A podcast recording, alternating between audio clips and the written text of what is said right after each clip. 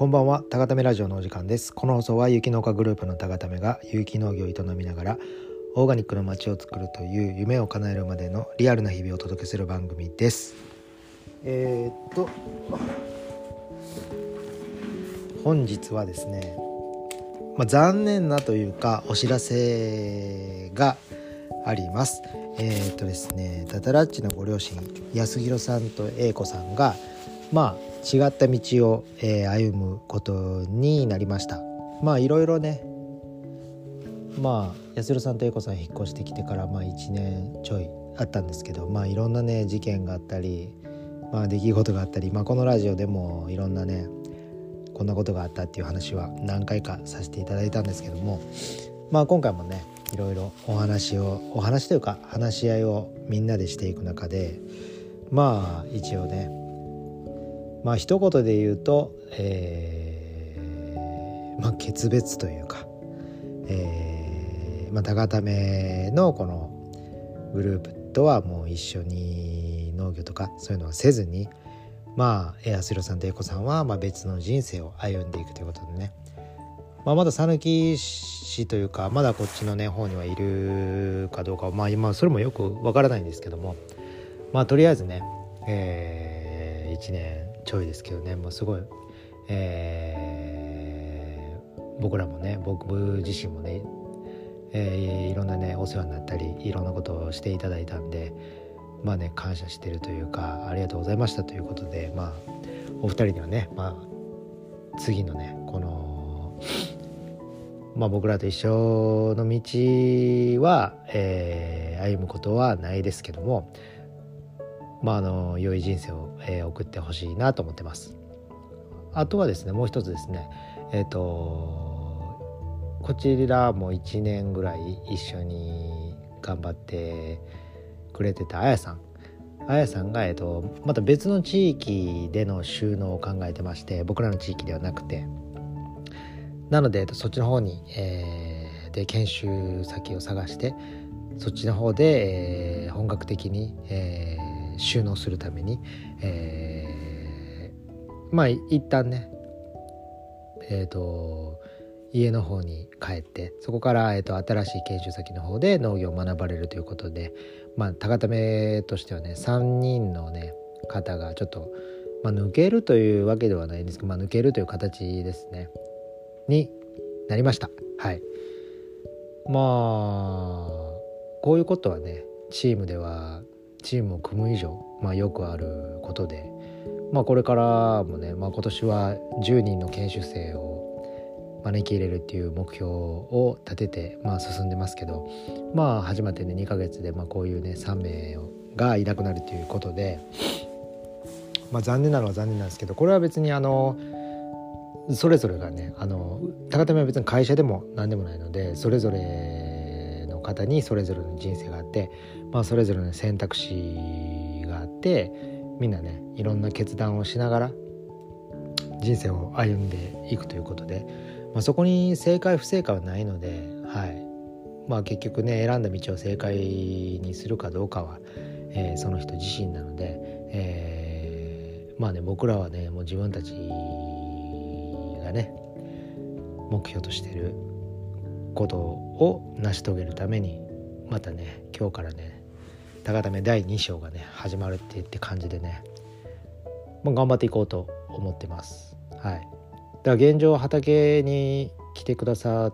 来てくださるというか来てくれてるのはえっ、ー、とたぶっちゃんとあと近くのドッグランのえーと、方が、えーと、週1回か2回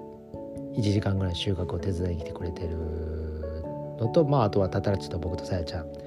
まあ、5人で、まあ、しばらくねやっていくことになるんですけども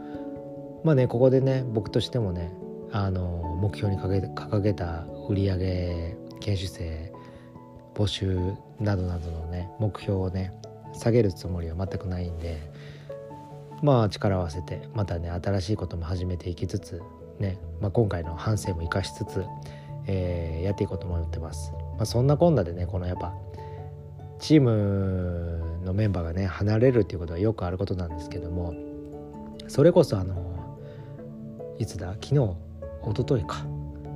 一昨日まあ僕がすごくお世話になってる飲食店のオーナーから、えー、電話いただきましてあの なんかリニューアルオープンというかなんか試作してるって言ってたんかな。なんか試作してるんで、まあ、パスタ食べにて来てくれたらみたいな連絡受けて、まあ、そこは、えーと、もともと居酒屋があって2店舗目にパスタ屋さん洋食屋さんをオープンしたしてたはずなんですけどあれなんでオーナーがパスタ作ってるんだろうってシェフがいたはずなんですねそこに雇ってた。ではもしかしてシェフが辞めたのかなとか思ってまあね誘われるがままにちょっと配達のついでに寄らせていただいてそしたらねオーナーがパスタの練習じゃないですけど、まあ、作っててちょっと味見していってよみたいな感じでまあ食べたんですけどまあ話を伺ってたら結局なんかその2店舗目を出す時にえ、ー、と任せてた。まあそのシェフ自体がえーと、洋食をやってたシェフなんで、まあ、そのねシェフに合わせた店を作ってそのシェフが任されてやってたらしいんですけど、まあ、急に辞めちゃってで1ヶ月休んでたらしいんですよね。だから10月か11月オープン12月やったかな、まあ、年末にオープンして、まあ、年明けてすぐちょっと1ヶ月休んでで今週からランチをそのオーナーが入って自らえー、ランチを再開するみたいなことを聞いてまあ大変ですよね本当に。で結局そのシェフはもう音信不通急に音信不通みたいな形で結構ね病気持病のある方でまあねその新店がオープンする前もあの結構病気で迷惑もかけてたんですけどまあオーナー自体はねやっぱ我慢して、えっと、給料もお支払いしてなんとかやってたと思うんですけどまあ最終ねえっ、ー、とその音信不通になっちゃうっていう。まあこれもね飲食店ではあるあるなんですけどね僕も、まあ、死ぬほどとは言わないですけど もう何十人とそういう社員アルバイトを見てきたんで、まあ、まあ慣れるってことはないんですけどでもそこで落ち込んでたらもうね自分がやってられないというかまあどっちかというと恋愛の失恋にちょっと近い部分もあるかもしれないですけどやっぱり、えーと、僕も、えー、20代半ばぐらいで店長になってお店を任されてでスタッフを教育するわけじゃないですか。でもやっぱり自分自身も未熟でまあそのねいいろんなやり方もないですし一辺倒に教えてしまって、まあ、それが嫌でやめてしまったりやめますって言われたり音信不通って言われたりあ音信不通になっちゃったりか。ね本当に何人やめさせやめやめてしまったか。まあでもその都度やっぱりとても傷つくんですよね。一応人間なので。で心にあのやっぱりその辞めてしまった子をこう責めたくなるようなね感情が湧いてくるんですよ。あんなやつ例えばねあんなやつ仕事できなかできんできんくせにとかね。多分それって自分を守るためというか自分を正当化するためというか。まあでもね店を任されて店長ですからオーナーに報告するわけですよ。スタッフが1人辞めることになりましたって。まあそしたらねやっぱりねオーナーとしてはこうやっぱ店長の教育が良くなかったんじゃないかとかねやっぱ辞める理由は何なんとかって。まあでも店長ですからねやっぱ辞める理由も聞かないといけないですけどまあ本当のこと言わないですしね。飛ぶパターンもあって。まあ結局うん。でもその人の教育が店長の仕事でもあるんですけど、まあ、お客様が喜ぶお客様が満足する店を作るっていうのがまあ第一でそのためにスタッフ教育も必要で。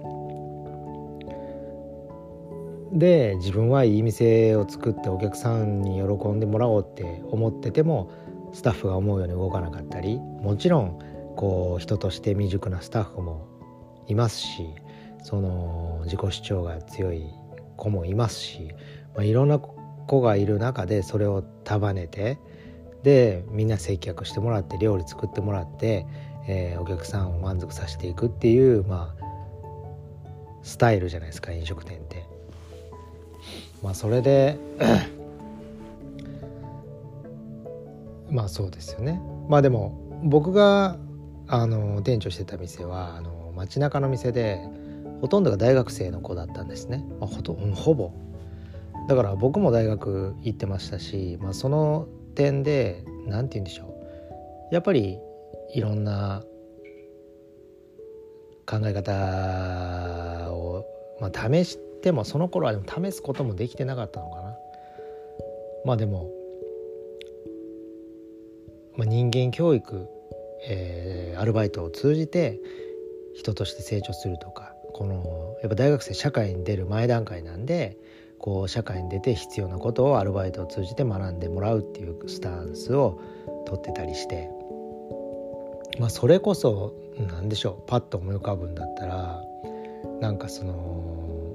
教育学部の子が例えばいてその教育学部の子ある時髪を赤くしてきてたんですよ。でうちの店バンダナ巻いてたんで別に赤くてもいいんですよ正味。まあ、僕も金髪金髪までいかないか。茶髪にメッシュの時とかもあったんで。ただその子が教育学部の子が、えーと、教育実習に行った時になんか生徒の子にまあなんかノリピーみたいって言われたみたいなんですよ。ノリピーってその時覚醒剤かなんかで捕まった時だって。もうそんなん言われるんだったらね赤髪やめた方がいいでって言って、まあ、そしたら次の日来なくなったり。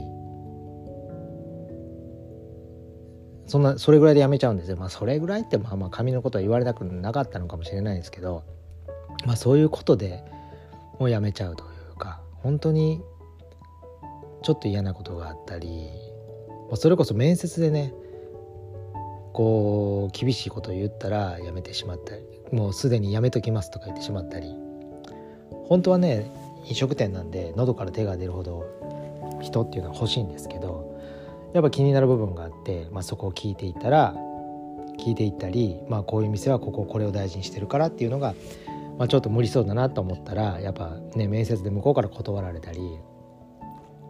まあそういうことも多々あってまあでしょ、ね、衝撃衝撃というかそこからねしばらくして多分29の時に郊外の店の店長あれは店長じゃないか。まあその後まあなんか店長を統括するままマネージャーみたいなポジションになった時もなんか立て直しであの郊外の店行った時に初めてこう高校生とかパートの、えーと、女性とかいらっしゃるわけなんですよね。それが衝撃だって今まで自分が学生たちに言ってた言葉がまあ通じなくて特にパートの方なんかもう人間的成長なんか自分に求めてないんですよね。こう自分へのベクトル自分に矢印を向けるってことがまあまずないんですよ。だからそのこう平気でねスタッフが用意したまかないを私今日食べないからとか言って帰っちゃうとかね。もうブチ切れてましたから僕その時。お前なめとんかみたいな。まあそんなん言ったらそその人も辞めたりしますけどね。まあお前なめとんかとは言わないですけどね。まあ、それがまた新人のね社員がねせっかく作ってくれたまかないをねなんかもう事前にも言わずこう平気で食べてたもうなんかいらないからみたいな、まあ、そういうことが日常的にねこう行われてる店なんだみたいな。まあそういうのには、ね、えーとまあ、指導的な立場から指導する立場で行ってもうありえないなと思って。でもあまりに自分の言語が通じなくてまあ、そこから本当に本を読まないとって思って今までその誰から勧められても絶対本なんか読まなかったんですけど本当29本当覚えてるんですよね。29の時に本を読み始めて、まあ、このラジオでも多分何回か言ってると思うんですけど、うん、それでなんとかそのパートの方とか、えー、高校生の方へのこう指導するっていう言語、まあ、引き出しですけどを必死で身につけたのを覚えてますね。まあその時もたくさん辞めていきましたし。まあでももちろん辞めていった一方で最後まで残ってやり遂げてくれたスタッフも少なからずいて、まあ、その子とはねその子たちとはもう今でももう今僕44なんでその当時ね本当に、15年以上前とか下手したら24年じゃあ20年ぐらい前か。とかに僕の後輩だったりまあそれで言ったら僕がバイトの時の後輩ともいまだに、うん、そのちょっと前にトラクターくれた子も僕がアルバイトした時時のアルバイトの後輩だってなんかこうそれでもねまあ未熟未熟だってまあ僕自身今もね未熟で日々勉強してるって感じなんですけどうん。まあタタラッチとさやちゃんもね僕が本当に2930ぐらいのもう切りもう切れ上がってる時のに19とかでねバイトに入ってきた子たちなんで本当に未だに連絡取ってる子もなんかなかな何人かいますし昔一緒に働いた社員もいるいたりするんですよね。もちろん辞めちゃったことはね、まあ、ほぼ連絡取ってなかったりするんですけども、まあ、本当にいろいろあってそれこそねやっぱ街中のど真ん中以外の店には本当にいろんなスタッフがいてそれこそ例えば手首にこうリストカットの跡がある子とか、ね、そんな子に声出せとか言ってましたね。とか本当にフリーターの子とか。だから本当にいろんな子がいて辞めちゃって。まあでもねそのさっきの話の飲食店のオーナーじゃないですけど、まあ、オーナーの奥さんもいて、まあ一言ね最悪やわとはおっしゃってたんですけどまあそりゃそうですよね。でオーナーは昼ランチして夜はね居酒屋やってってまあ世の中はねに今の日本ってどうしても雇われる側が弱者弱者で経営者が強いからみたいな、まあ、パワハラだ。なんだ。うん。だからクビにはできないですし労働基準法も守らないといけないしだからそこの飲食店もなんか週1回休みプラスなんか月1回は連休を取ったりとかってもう人手がない中でいろんな工夫をしながら働いてる人たちが少しでもになんか働いてる人たちに少しでもいい環境を用意しようとしてるわけなんですよ。まあそれでもねまあその辞める人の言い分はもちろんわかるんですよ。でもきっとその人は雇用する側。経営者の気持ちはわからない。まあ、それで言うとね今回のそのシェフ雇んだシェフに関しては自分で店を持ってたんですね。まあでも雇ってないのか。これはね本当にあって経営者やったことない人というか人を、まあ、リーダーやったことない人にリーダーの気持ちはもう絶対に分かんないですよね。絶対ではないですね。分かる人もいますもちろん、うん、分からないことが多いですね。でもこうなんか、まあ、リーダーが気に入らないからとかって言って辞めるのはいいんですけどでもそのリーダーは、えー、最初からリーダーじゃないので。うん。その辞める人の気持ちも分かるしそこなんならそこを通ってきてるんですよね。うん、もちろんリーダーだって最初は主人入社員の PayPay で、ね、先輩やらなんやらその時のリーダーにいろんなこと言われて腹立つこともあるしでもそれでも結果を出してまあでも今ねリーダーやっててもドロップアウトした人もいてもう一回のチャンスでリーダーになった人もいるし。まあだから結局は自分に矢印を向けて何があっても自己の成長につなげれるかどうかっていうか。まあそれで、まあ、僕もね20代半ばからやってその本を読み始めてまあ多分30代前半ぐらいですかね。本当に。あでもこれもきっかけがあって僕がすごいいや違うな。えっ、ー、とこれもきっかけがあってなんか社員かアルバイトが辞めた時にその時の、えーと、僕が勤めてた社長がねなんか辞めた瞬間にその辞めたスタッフを残ったスタッフの前でめちゃめちゃ悪口言ったんですよね。まあ僕が辞めた時もその社長は僕のことをめちゃくちゃ悪く言ってたんですけどね。僕10年ぐらい勤めたんですよ。それなのに悪く言う。これってまあ社長のね自己防衛なんですけど、まあ、それを見た時に本当にこの人ちっちゃいなと思ってもう絶対に辞めるスタッフを悪く思うのやめようみたいな。だって自分が惨めになるというかね自分が一生懸命教えて一生懸命教えてやめちゃったからあいつなんやねんって言ったらもうその時は自分の心を守るためかもしれないんですけど結局それをいろんなスタッフに言っちゃうと自分が惨めになるしなんか自分が負けな気がするというかだから辞めたとって自分はしっかり教えてそれにそぐわなかったんだから仕方がないって思うようにそっから変えて。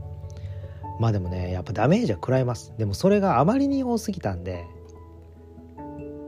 ねそれを裏切られたと言って引きずるのか。まあ仕方ない。だから僕本当になんかスタッフがメンバーが今月いっぱいで辞めさせていただきますとかって言うんですよね。店長お話があります。もうあの店長お話がありますってほんまトラウマですよ。だってそんな振りだったら辞めるしかないじゃないですか。言う言葉って。ほんだら今月いっぱいでとか言うわけなんですよ。僕は絶対にその時はもういやもう明日からじゃあ来なくていいって。どんなにシフトがきつくてもどんなに店が忙しくても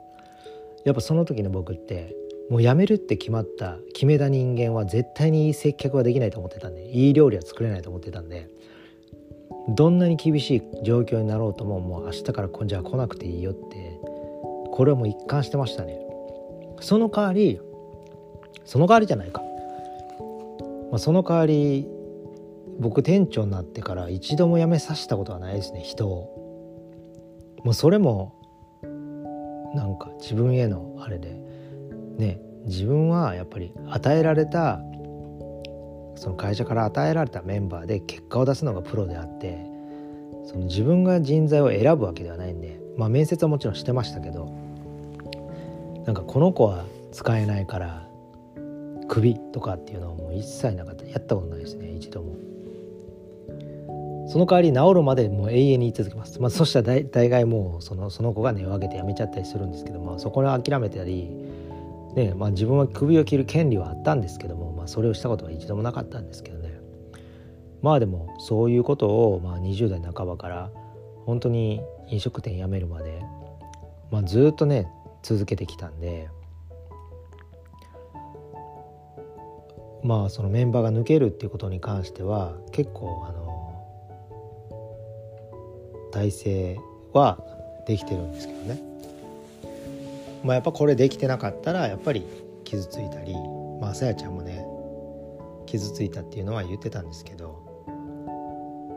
まあ僕からしたらちょっと傷ついたんでちょっと笑っちゃったんですけどまあねそこはねやっぱり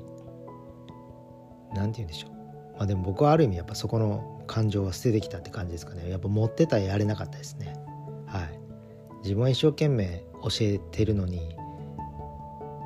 いやあんたのやり方は間違ってるって言われまあ言われてやめるみたいなもんなんで。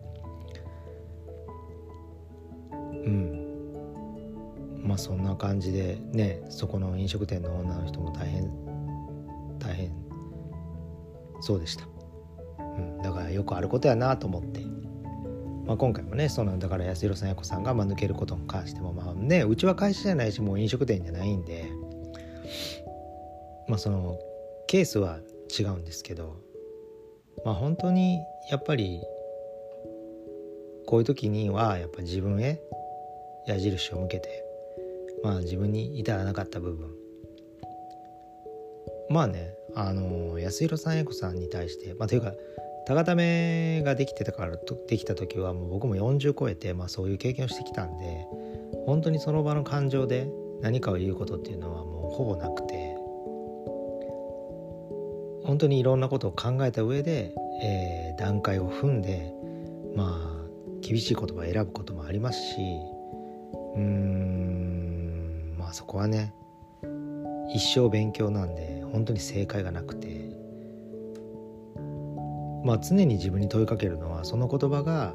自分のことを考えた言葉なのかチームのことを考えて言ってる言葉なのかっていうのはもう確実にチームのことを考えた発言しか僕はしないんで、うん、誰かに何か言って僕に得することってほぼないんですよね。うん、まあだから本当に僕は、まあ、それも正解がないんですよね。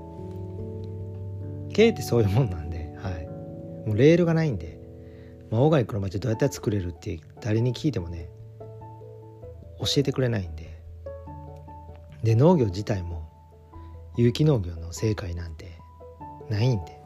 これをしてれば間違いないなんてものは存在しないんで。常に暗闇の中を自分で道を進道を決めて道ないのにこっちがいいかなって決めて道を作って光を照らして進んでいくわけで。まあ、その道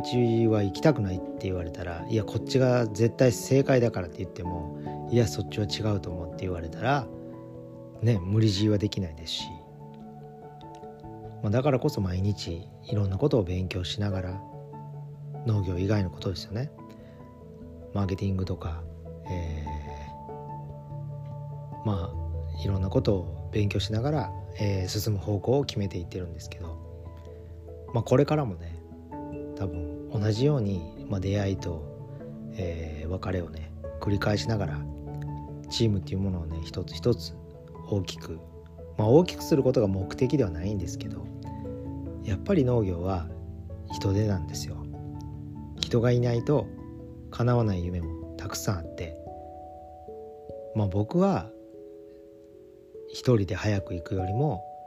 みんなで遠くへ行く方が人生をかけて取り組むチャレンジには僕はそっちをに挑戦したいなと思ってるんでやっぱ大きな目標その中にはタタラッチがパンやオープンも入ってますしうんいろんなね人の夢を人が夢を叶えれるような、まあ、そういうチームにしていきたいっていうのは全く変わってないんで、まあ、今回はね一緒に、えー、1年間ねそこを目標にやってきたメンバーがまあ抜けるということでまあもっとできることがあったんじゃないかとは思うんですけどね。まあこういうことはこれからもあります。多分。ずっとあります。一生あります。多分。まあでもねそこに取り組まないことには大きなものは得られないんで。まあ大きなものは得られないというか、まあ、夢を追いかけるっていうのはそういうことなんで。はい。まあそういう感じでね。まあでもきっとね別れがあれば出会いはあるんで。で僕は本当にそういうまあやめますみたいなのを本当にずっとすごくたくさん経験したんでまあこんな逆境もね、まあ、逆境ですらないというかもはや。前しか向かないんで。うん横も向かないんで。もうとにかくね今いるメンバーと本当に夢をねもう一度追いかけていこうかなと思ってる今日この頃です。まあ、なのでそんな高ため第2章ね本当に皆さん応援していただけたらと思います。何のラジオやっていうねまあでもこれを聞いてるリーダーの方はあまりいないのかもしれないんですけどまあリーダーって本当にやりがいがあるんでまあでもみんなリーダーなんですけどね。賞味。うん。子育てしてる方はだってねある意味子子育てのリーダーなんで人ってもう2人になった2人3人になったもチームなんで家族だってチームだしねリーダー的役割っていうのは誰かしら何かしらね担当してると思うんで、まあ、だから誰に対してもこう諦めずにその思い通りにならなくてもこう人を責めたりせず、うん、何かうまくいかない時は、えー、周りの環境とか人のせいにせずに、まあ、自分に矢印を向けて自分の情熱とか自分の努力が足りなかったからこういうふうになったんだっていうふうに考えるようにしないと人はどんどん離れていってしまうというか。やっぱり自分に矢印を向けれる人間には人は集まってくると思ってるんでだから常にね自己責任、周りや人のせいにせずに。っていうのがやっぱり僕ら、まあ、それが高ためっていうことなんですけどね。うん。やっぱり我がためでは今からの時代はやっていけないですね。まあそんなこんなですごい面白くない回になったんですけど。今日はこの辺で終わろうと思います。終わりたくないななんか。ちょっとなんかあれやな。しょうもないかい。しょうもないな。